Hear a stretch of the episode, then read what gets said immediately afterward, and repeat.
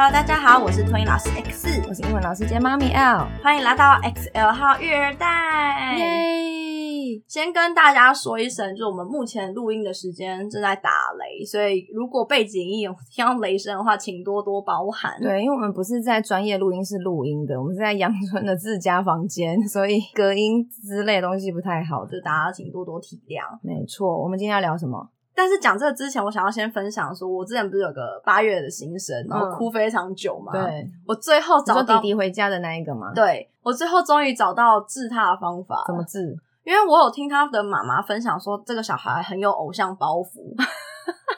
对，然后偶像有偶像包袱，不是代表在外面应该要非常的顾形象吗？但是我要讲说，这个偶像包袱后来又发生另外一件事情，是我们这个小孩非常非常非常喜欢我们的英文才艺老师哦，他很喜欢这个老师，只要一听到这个老师的名字，他就会很雀跃。因为我们都是下午上，所以就是起床先喝水，喝完水他就知道说那个老师要来了，他就一直说英文老师，英文老师，一直喊，一直喊。我说对，我们等一下要上英文课。超强 fans，对，超强 fans。我们英文老师也超喜欢他，因为他的那个表现非常好。嗯，对，就是他上课非常互动性非常高，非常有反应这样子。对，老师最爱这种学生了，真的。尤其这个年纪非常需要有一个可以带头的。反正就是因为这个学生非常喜欢英文老师，然后英文老师每次上课就会一直跟我夸奖，他说：“哦，这学生表现的好棒，真的好喜欢他。”巴拉巴拉。然后我就说：“老师，那是因为你没看到早上哭得很夸张。”他说：“真的吗？”不会吧？他上课表现那么好诶，我说我下次录给你看。然后他就隔天他哭嘛，我就录。然后录完之后，那个小孩一开始没发现是我在干嘛，但是后来那天下午的英文课，他就发现我把他录的哭声给他看，给英文老师看。他从隔天开始，只要我要录他，他就不哭了诶。哇塞！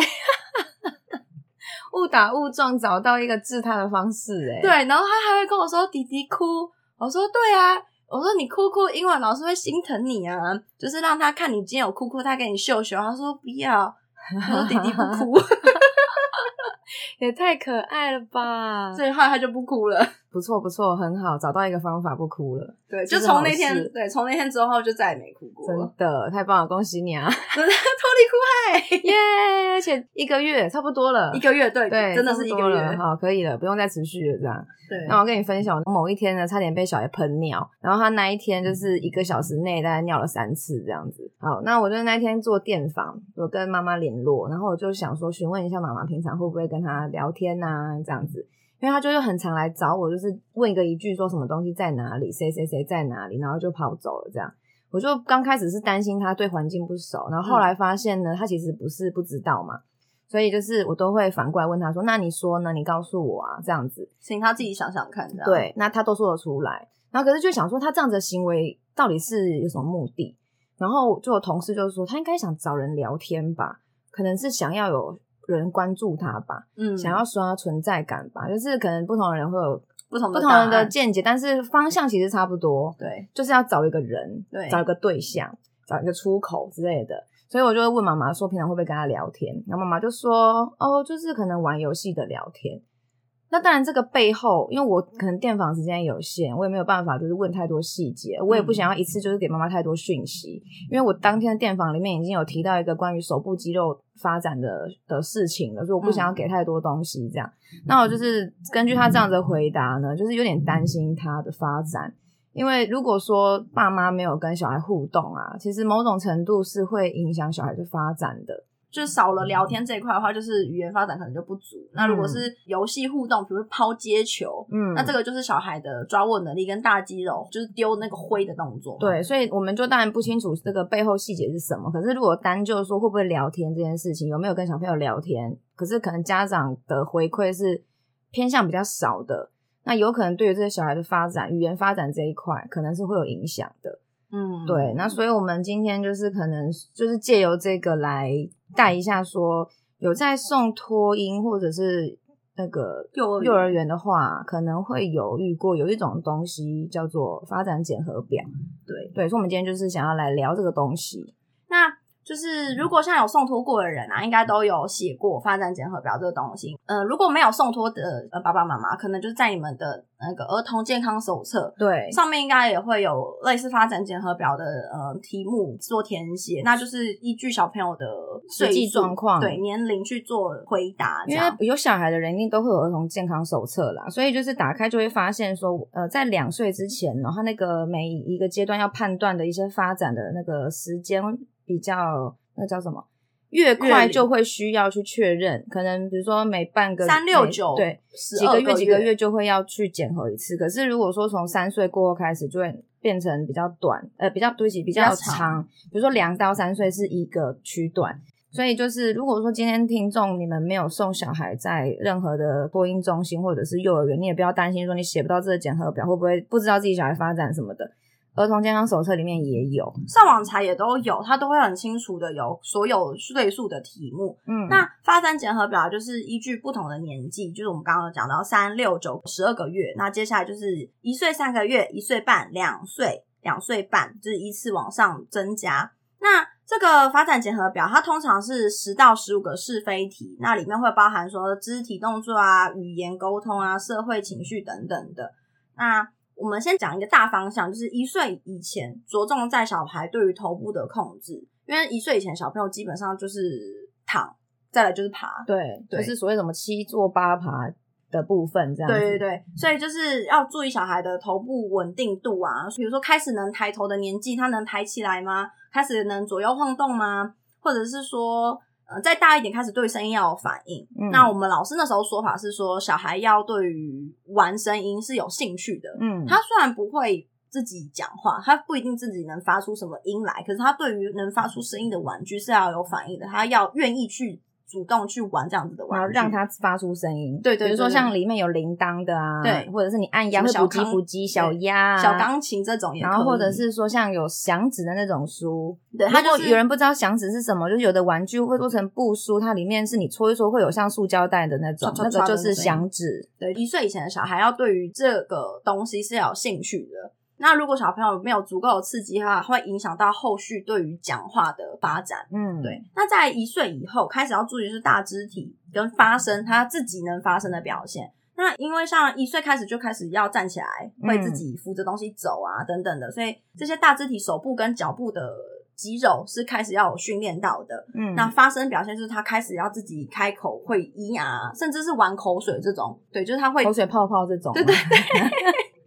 因为那就是口腔的训练，对，因为你要能吹口水泡泡，你的嘴巴的肌肉要运用的很好，才有办法吹，不然只会流出来。对，所以有些小朋友会觉得很好玩的嘛，有些不，对对，他会对这个声音有兴趣，他要能做这些事情。对，那再来接近两岁开始，就是要有足够的口语表达，加上是精细动作要开始越来越好。精细动作就是指小手指手指头的运用，最好是集中在大拇指、食指跟中指这三指，我们叫简称叫前三指。嗯，对，这三指的运用不能捡东西。现在这样抓好像暴龙，迅猛龙之类。对，就是像比如说，有的人会让小孩自己拿小饼干。嗯，对，你可能放在一个盘子上，他自己拿。这也可以训练他的手眼协调，但是重点是尽量是不要让他用整只手抓。哦，对，就是前面这三只手指头的精细动作是要足够的训练会比较好。所以可以从比较大块的东西去训练，比如说比较大的玩具，或是你说饼干，然后慢慢的练习小的东西，就是他的精细动作可以训练的越好。嗯，发展检核表的题目里面，就是针对将近两岁左右小孩是有一个有一个题目是说。小孩要能从底片盒，就是我们很久以前洗照片的那个底片盒，oh, 黑黑小小那个圆柱状，圆柱状。对，他那个题目是说从那个底片盒可以拿出小东西来。嗯，对，因为小孩的手就是刚好伸进去绰绰有余，可是他不能再更多只手指头进去了。哦，他只能运用大拇指跟食指。对，然后进去拿一个东西出来，所以那个题目是这样写，但是那个概念就是讲，就是要限制小孩是只用这三只手指头做事情。嗯，对。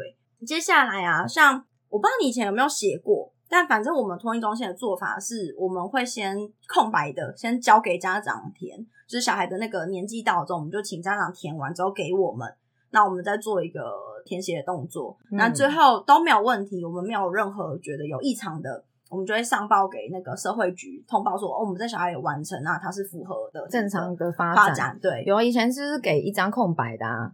然后，但是因为我们在讨论这件事情的时候，其实我本身呢，并没有把它这个检核表跟儿童健康手册去做对照，嗯，所以就是因为我们讨论到说，不晓得上面题目有没有一致，有没有完全一样的这件事情，所以就是我回想我之前，我其实就是学校东西来，我就是写，写完我就交出去。其实我没有想那么多，就是还要去对照。嗯，可是我相信应该大致上会是差不多的。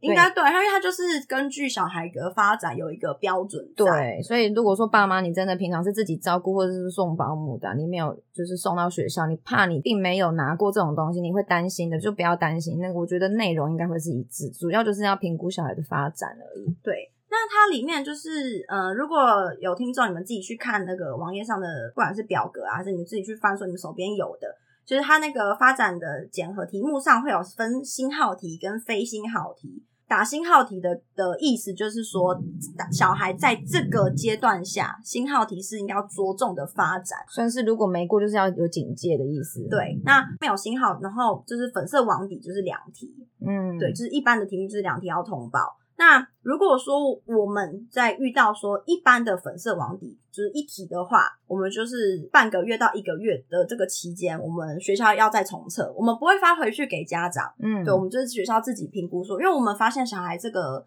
题目可能他没有过。嗯、那我们就会，比如说是他的大肢体有问题好了，那我们就会用很多方法去改善他这个大肢体的问题，嗯，去协助他的发展要拉上来。所以我们如果试了很多方法之后还是没有过，那我们才会再去通报。可如果我们就是发现说，哎，小孩这题没有过，那我们试了很多策略，发现哎拉上来了，就是我们就不会再去做通报的动作，我们就知道说，哎，我们运用策略之后能帮助他，这样就好了。如果大家就是有做过的话，会发现说。嗯、呃，像词语发展口部的部分，我们可能会有说什么，至少要说几个词，至少要几个音。嗯、其实这个至少就代表说，就是一个低标啦。如果他跟你说至少三个。嗯你会觉得说，哎、欸，他好像两个勉强，好像有第三个，就是不行。你不要有这种心态，就说勉强的就不要。对就是正常来说应该要有至少三个，就是三个就可以 R E A 之类的这种就是通过。可是你勉强努力想才说他好像只有 R，那可能就是不过。对，就是、不要帮他脑补就对了。对，不要帮他脑补，因为其实这个真的很重要。你不要去想说啊，他好像有过啦。就是因为如果说你发现他没有过，你才能去赶快想方法去帮助他。对，所以像比如说他说至少三个啊，那如果小孩是四个的话，就有过。可是我觉得就是你稍稍的留一点心思在这上面，嗯，我说诶，他当初这个词语啊是刚好比低标高一些些，尽量也是在陪他的过程中多放一点心思在上面，陪他多聊天啊，或者是陪他多教一些词汇啊。那通常怎么样去做测试？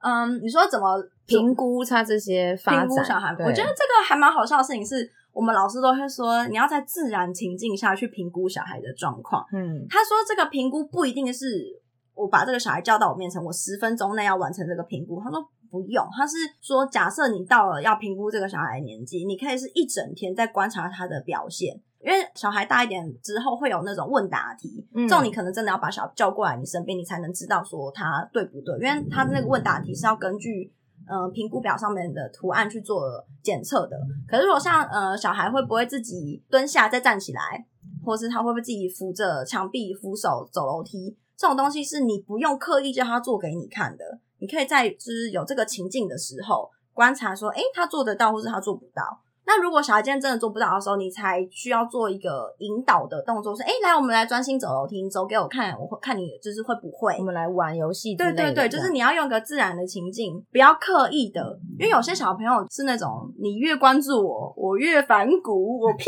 不要。真的。对，然后或者是说，可能你上一餐晚餐才跟小孩在吵架，然后下一秒说：“你给我过来。”你会不会走楼梯？走给我看。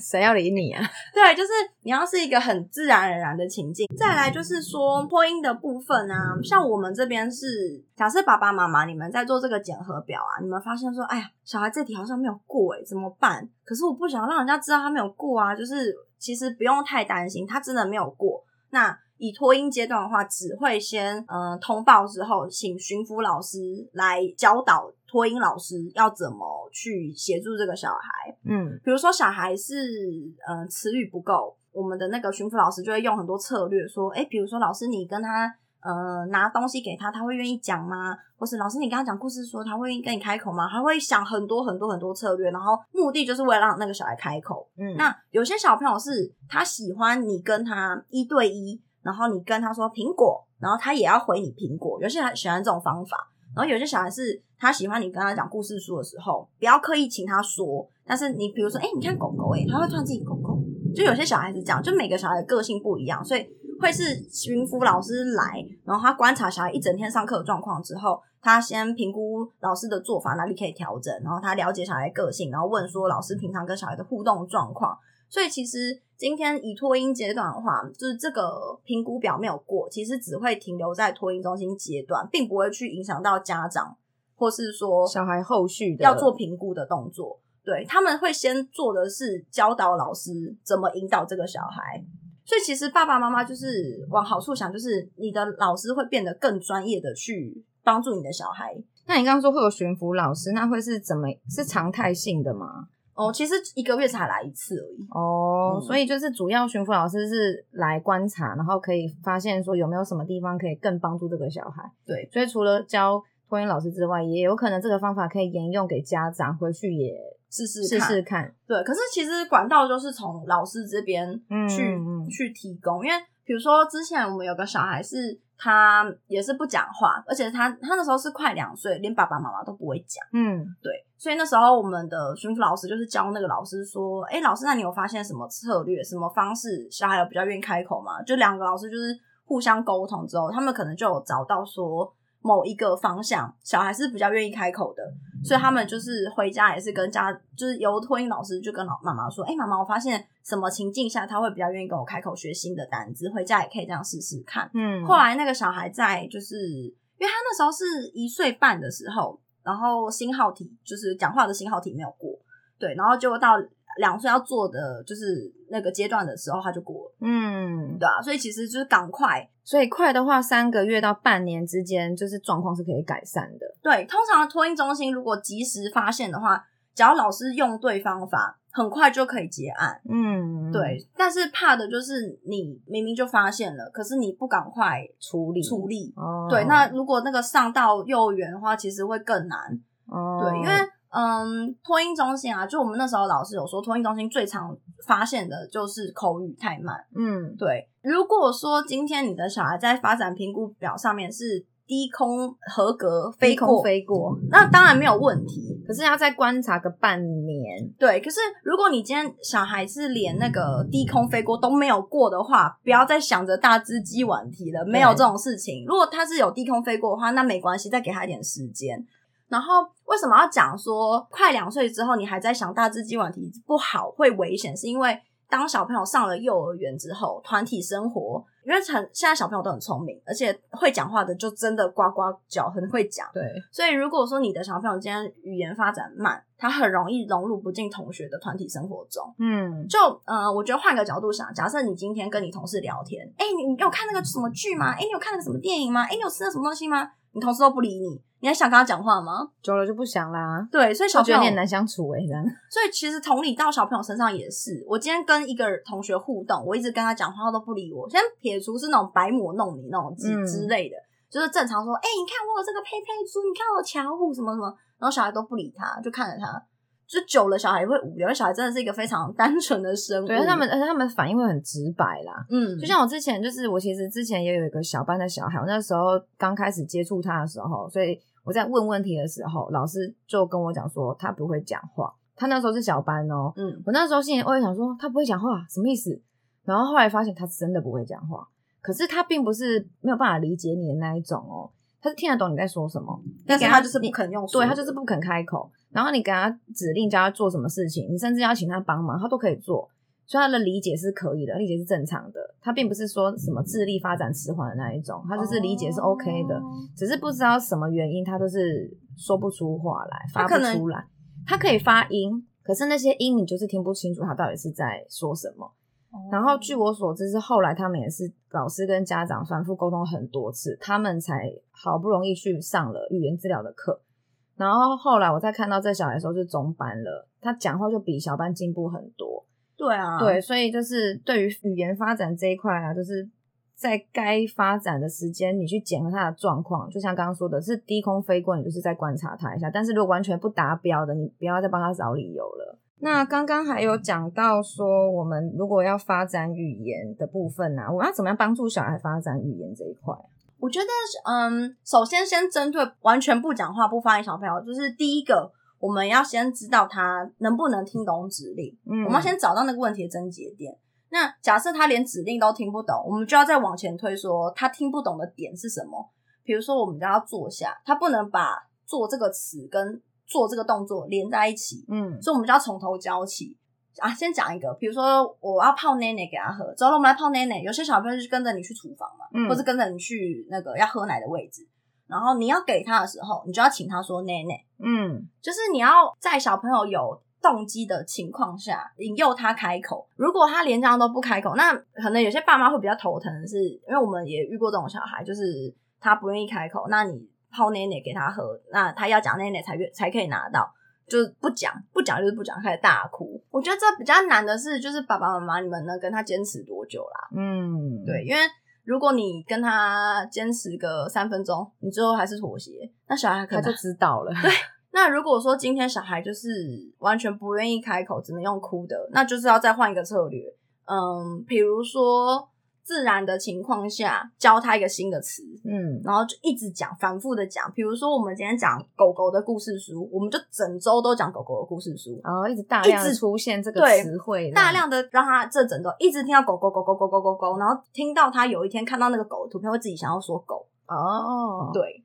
或者是说，可能爸妈如果假设你们有一些音乐方面的才艺，或者很有创意的话，你们可以自己编歌曲。因为我刚刚脑海中突然就是想到，我好像以前小孩 小的时候，我们会自己乱唱歌哦，就比如说。我会跟他说：“现在喝奶奶，我们来喝奶奶，喝奶奶，喝奶奶之类，就自己那边搞笑唱歌。唱歌因为你刚刚说在大量给词汇，就让也让我想到有时候上课会给小朋友听一些英文歌嘛。对，那某种程度也算是一直在洗脑他们。那多听了一个礼拜，五天下来，就算每天只听这一首歌一次，对，他们也会默默就会唱了。对啊，也就是类似这种洗脑洗脑式的概念，就是你就是一直给他灌输这个，那他就是一定会学起来。”对，对对，然后刚刚讲到听指令的部分啊，就是还有另外一个点是，假设今天小朋友在嗯、呃、听指令，或者是他嗯、呃、执行动作上的时候，他有没有手势？嗯，对，如果是他。完，呃，以前他可能听指令，然后都没有动作，然后他也不手势是指说你叫他，你去拿什么，你去拿抹布给我，他就是指着抹布的方向，这种手势嘛。对对对对对，哦、就是或者是说小朋友，比如说他想玩一个东西，可是他不想跟你讲，他会用指的指着某个玩具，嗯、然后嗯嗯，嗯，对对对对，这样子。那首先这个前提是小孩一开始没有手势，他听得懂指令，但是他没有动作。嗯，对。他如果从没有动作进展到有动作，这其实就是一个成长。嗯，对。那等他有了动作之后，比如说以前都没有动作嘛，有了动作会指抹布啊，会指奶瓶啊，会指东西的时候，你就说对，那个就是抹布。那你帮我把抹布拿过来好不好？嗯，对，就是要循序渐进的，从我们要先求有。再求好，哦哦，对，因为你不可能说他死不肯开口，然后你就要一步到位要开口，就是很难。说出很准确的字，太难了。所以这一 part 的意思就是说，小孩理不理解指令，可能你从说去拿抹布过来，他可能看着你手指的方向，他可能在想说什么东西是抹布，他在跟你用眼神确认，因为他不确定，可能他不知道东西是什么，对，所以要先确认指令。然后到他可以指得出来，代表他知道他理解你在说什么东西。对，然后再进阶到第三步是他会去把这个东西拿过来。对，然后会说抹布。哦，那当然在第一转到第二，或是第二转到第三这个过程当中，可能还要带小孩去认识这个物品。对，对不对？你要带他去亲眼去看跟摸，说这个东西叫做抹布。对，这个地方是叫做厕所，什么之类的。就是它其实中间有非常多细节，细节，我们只是大概讲一个方向而已。对，我觉得我们之后可以再再开一集聊细节啦，只是说先给大家一个方向啦。对，因为我们今天只是纯粹想要分享说这个东西到底有多重要。重要。其实我觉得。大家就是保持一个有警惕的心，嗯，但是小孩只要在那个发展内有过这些题目，就不用太担心，嗯，对。再来像有一个题目，它是讲说请小孩搬大的东西，这算是肢体动作，肢体动作，对。那我们就拿两岁的有一题题目来做探讨，它这个题目上面写的是能够双手拿大东西，如搬小塑胶椅或抱大玩具向前走一小段距离不会跌倒。嗯，那它一小段距离还有刮胡说十步左右。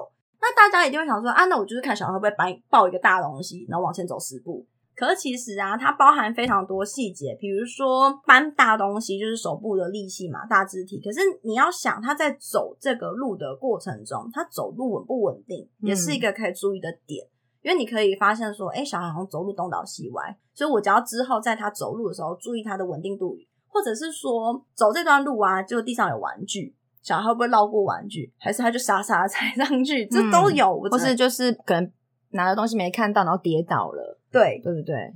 对，那如果说，嗯、呃，遇到障碍的反应，有些小朋友会卡关，他可能会不知所措，看着你，不知道怎么办。嗯，那你可能就是会，嗯、呃，这个可能跟那个发展比较没有关系，就是主要是小朋友的，呃，问题解决能力吗？对，问题是逻辑。对，其实这个就是比较是偏逻辑一点的。嗯、对，因为也是真的有小朋友是遇到障碍之后他会哭，因为他不知道怎么办。哦、那因为他可能没有这方面的经验，那就是我们会知道说，哎。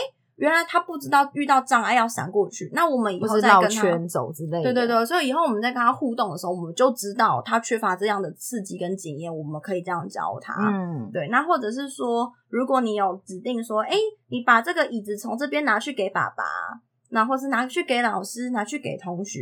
比较就是社会情绪方面，他可以跟人互动，嗯、他知道跟谁互动，因为先理解你，然后可以跟人互动这样子。对对对对对，所以其实像刚刚我们讲这个题目啊，就短短这么一句话，但是你会发现说，哎，我们去。仔细想的话，它里面包含非常多东西，嗯，所以其实有些题目啊，它单看一句话好像没什么，但是其实在执行它的过程中，有很多东西可以注意。你可能会无形中发现，哎，小孩有其他的问题是你没有注意到，可能哪边要加强，或是哪边发展的很好，或者是说正常发展，就是都有可能这样。对。然后这边我们还要想要讲一个我觉得很好笑的事情是，题目上常常会出现“经常”这两个字。嗯、为什么要讲经常？是因为它就是要一个大概的频率，我们也要判断你次数，我们要判断你像词汇有没有固定说几个。嗯，对，所以它只是要算一个频率的感觉。然后那时候我们主任就说。老师，请问经常到底是几次？然后我们那个我们那个老师就是说，嗯，十有八九，嗯、就是八次八九成就对，八九成对。然后后来我们主任接着问说，那到底是八次还是九次？然后他就是，然后那个老师说，这个有很重要吗？他说我就是要一个频率而已。然后主任就说很重要，因为家长会问。对啊，真的诶，有的家长真的是会问诶。然后所以那时候老师就说十有八九就是八或九次。那人家就七或八次可以吗？他能经常达到八次，那我们算他过。好如果他是常常是七次，才不到八次，那就不要。OK，对，就是你会觉得说，那就像我说嘛，六十分是及格，那他考五十九点五了。没过啊，它就是差那么一点点，我们就知道差一点点，可是差一点就是没有。对对，就是大家会差一点就及格了，就是没过，就是不及格的意思。对，所以如果说你常常卡在这个，啊、经常就是想这个十有八九，所以简单来说，这个频率就是要你这个行为或是这个发展是正常发展的情况下，应该是会常常出现，这个频率是很高的，是高的才算是正常的。对，如果你觉得你要想很久，好像没有。又好像有，这种就是没有。对，如果你不敢肯定，与其就是给他过，不然就先不要过。对，再多评估一段时间，因为没有过真的没有那么可怕。对，如果是以小朋友有送托婴中心的话。你让学校的老师知道说，妈妈觉得没有过，越早面对这件事情，有更多方法可以去补救啊。补救是一个点，是另外一个是我们就会老师会更上心在这件事情上，因为要特别的，就是那个时候警报就响了啦，应该这样说。对，因为特别注意这个状况，这样。因为嗯，老师就会觉得说，哎、欸，爸爸妈妈觉得好像没有过，那是不是小孩在评估的过程中是不是有出什么状况？嗯，所以小小孩的发展。老师就会更留意说，哎、欸，这个发展好像真的没有过，哎、欸，或是我多用一点不同的方法，哎、欸，其实就过了，哎、欸，妈妈你不用担心。那我觉得就是爸爸妈妈你们自己在评估的时候，觉得小孩好像没有过的时候，你们自己在家里跟小孩互动的策略或是方式就要调整。嗯，对。就是你先觉得没有过之后，你先自己调整自家家里自己能改变的做法之后，你再去问老师说，哎，我们觉得在家里啊是什么什么什么情况，然后我们调整成怎么样怎么样的状况。那在学校的状况呢，就先问一下学校平常对小孩在这个方面的处理方式或是互动方式是怎么样，就是双管齐下。会比较好，所以不用担心。如果真的在托婴阶段有刚刚说的粉红网底两题没过，跟星星题没一题没过，就是只是警报先响了。对，但是不用太担心，因为在托婴这个阶段，只是老师会需要运用更多种的策略或是方式去协助孩子去发展。对，那刚刚前面提过了嘛，可能快的话三个月，嗯，那甚至半年内。可以把这个发展拉上来，就可以结案了。因为托婴中心的小孩真的很小，做这个评估的那个时间很密集。嗯，因为像我刚刚讲嘛，三六九十二，接下来就一岁三个月，一岁半。其实你看每，每每三个月就要做一张评估表。对啊，对，所以因为我们的嗯评估很密集，加上我们一发现问题，老师是每个月来，然后比如说老师会今天列举十种方法，我们十种方法。一定有有效的跟没效的，我们把有效的留下来，就跟老师回馈嘛。诶，老师，我这是嗯这几个方法哦有效，这几个方法没有，那我们就把无效的做法删掉，有效的拆得更细，嗯嗯，然后去教老师说怎么做，因为我们是一直在精进我们跟小孩互动的方式，跟我们引导他的方法，所以就会让这个结案的过程跑得非常快。嗯，所以就是在托婴中心有发现有需要加强协助的地方，赶快处理完。都比你一直拖拖拖拖到要上幼儿园了还没处理来的好。通常上幼儿园，如果还就是还有没有过的严重的，会需要去评估，可能就会有特教老师来，嗯，看可能看老师跟小孩互动的方式之外，还会需要额外上一些课。因为我在我的幼儿园，我有看过有老师额外来来上课的，可能一个礼拜一次，可能就是有小孩真的是已经被算是特殊生了，嗯，或是疑似。我之前有跟那老师聊过天，他说其实幼儿园很多小孩啦，十有八九的疑似生呢，都是被宠坏的。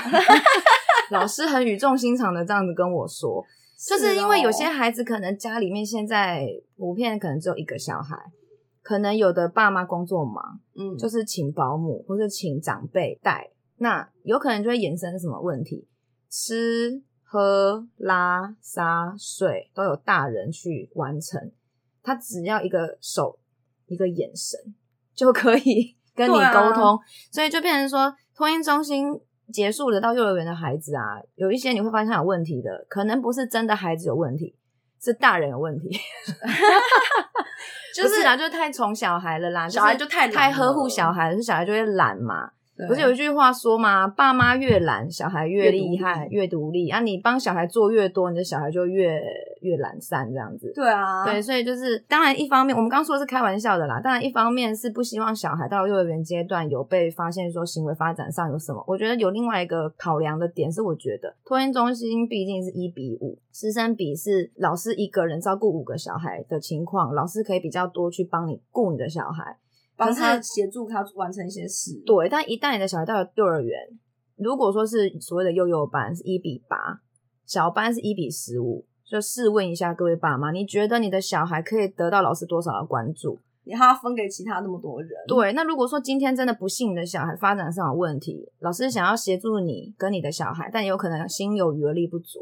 不像托婴中心可以有那么多时间去运用这么多策，或者是资源。对对，我觉得如果说今天小朋友在托婴中心发现他好像有一点点状况，而且是无法在托婴中心前就结案的话，我觉得嗯、呃，往好处想，就是多一个评估的点，去让爸爸妈妈选择接下来的园所要送哪一种。嗯，对，因为说真的，老实说，私立的幼儿园真的没那么多资源照顾。特殊的学生，对，当然我不是说就是一有特殊生就全部送公托，也不是这样，因为有些公托也不一定有特教班资源，嗯，就是要选。所以如果说爸爸妈妈在托婴阶段就发现说，哎、欸，小孩好像需要这样的资源，所以你未来在找园所的时候，你就很有方向，说这个是你的呃优先的指标。对对，这个园所如果这个资源很薄弱，那他可能就不会是你的首选，因为早疗其实就是黄金的阶段，那个六岁以前。对，所以就如果说你们的小朋友真的需要更多的协助，可是他没有送到对的适当的场所去提供足够的资源，那可能就会耽误他的发展。嗯，可能后续的各种不管是学习还是什么的，都会更辛苦。对对，因为其实我们都能发现说，发展检核表它的项目是循序渐进的。嗯，就像我最一开始讲那个大方向，一岁以前他要会玩有声音的东西，一岁开始要自己开始随便发声，讲外星话。可是到了接近两岁之后，开始要有词语，开始要有对话，不管是语言还是其实动作也是。像坐嘛、爬嘛、站嘛、走，然后下楼梯，所以这些都是循序渐进。前面的基础真的要打好，托婴中心阶段发现有疑虑的，就不要放过他。盖房子地基也要打好嘛。对啊，对，所以小朋友发展地基也要打好。那最后最后这边要题外话一个，就是早产儿要记得矫正年龄。我们那时候看到我们在讨论这件事情的时候，我就问了 X 说，什么是矫正年龄？小孩是早产的，就是要提早出生。那你要把他应该要在肚子里的时间还给他，所以这是什么意思呢？就是比如说小孩的预产期是十一月，结果他九月就出生了，那他他是不是少在肚子待两个月？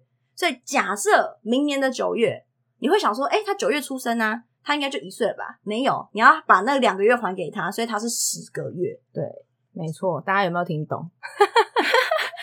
如果你今天小孩预产期是十一月，可是他九月就出生了。你还是要算，他是要隔年的十一月才是满一岁哦。对，所以隔年的九月他才十个月大。那为什么要算这个矫正年龄？是因为因为早产儿，我们就会常常会有一种他好像嗯进度比别人慢，发展比别人慢的错觉。那是因为我们会常常忘记把矫正年龄还给他。嗯，其实他明明就才呃十个月好了，可是我们期待他是十二个月的发展，一岁的发展。对，那当然会有落差啊。对对对，所以这个矫正年龄啊，要算到小孩完全满两岁之后。哦，对，完全了满两岁之后才不用再算这个矫正年龄。两岁以前做任何发展评估都是需要做矫正年龄的。哦，所以。如果爸妈呢，平常是自己照顾，是保姆照顾，或是你没有看过这个我们在说的发展检核表，它长什么样子？我们会放在那个我们的说明栏有个连接。然后我觉得，嗯，就像我们前面讲的嘛，为什么这个东西这么重要？因为它是奠定小孩未来发展的基础。那有些人可能是会怕说，哎、欸，好像不是很确定说这个到底有没有过，不管是你圈是了或否，就是你可以再跟老师说，我觉得你这题有点疑虑，请老师再帮忙多注意。所以就是这边提供给各位爸妈一个参考，说是可以留意一下发展检核表，或者是儿童手册里面的这些该有的年龄、该有的发展的评估，就是爸妈可以回头去翻一翻，看看，哎，是不是还没有完成的地方，你也可以顺便看一下，可以回溯一下小朋友的状况，因为。我会这样子讲，是因为因为真的到两岁过后，这个检核表它的年龄 range 变大了，嗯，所以我真的有一段时间没有去仔细看它。我也是我们要讨论这个，我又再去翻了一次，才发现啊，有一趴还没做完，嗯，就是有顺便继续勾选一下这样子。对，对就是呃，其实它就会是一个时间段。举例来说，一岁半的话，它就会是一岁五个月十六天到。一岁十一个月十五天，就是这个范围都可以做一岁半的评估表哦。对，它上面有刮胡给你，对，它其实有刮胡给你，所以你去对照一下小孩的年纪，说，哎，我这个年纪好像可以做哪一张？哎，然后就是做这一张，这样就是以这个评估表为主。为什么是以评估表为主？因为这个就是全国的小孩。在这个年龄段必须要有的发展的一个标准，所以只要你的小孩符合，就不用担心。嗯，就是该循序渐进的时候循序渐进啦，然后需要多给他一点时间的时候，就再给他一点时间多练习一下，你再评估一下，参考一下这个发展评估表。那它很重要，它很简单，它很基本，但是它很重要。以上就是我们这节节目内容，喜欢的话欢迎订阅及分享，记得分享给你身边有小孩的朋友哦。谢谢大家，拜拜，拜拜。Bye.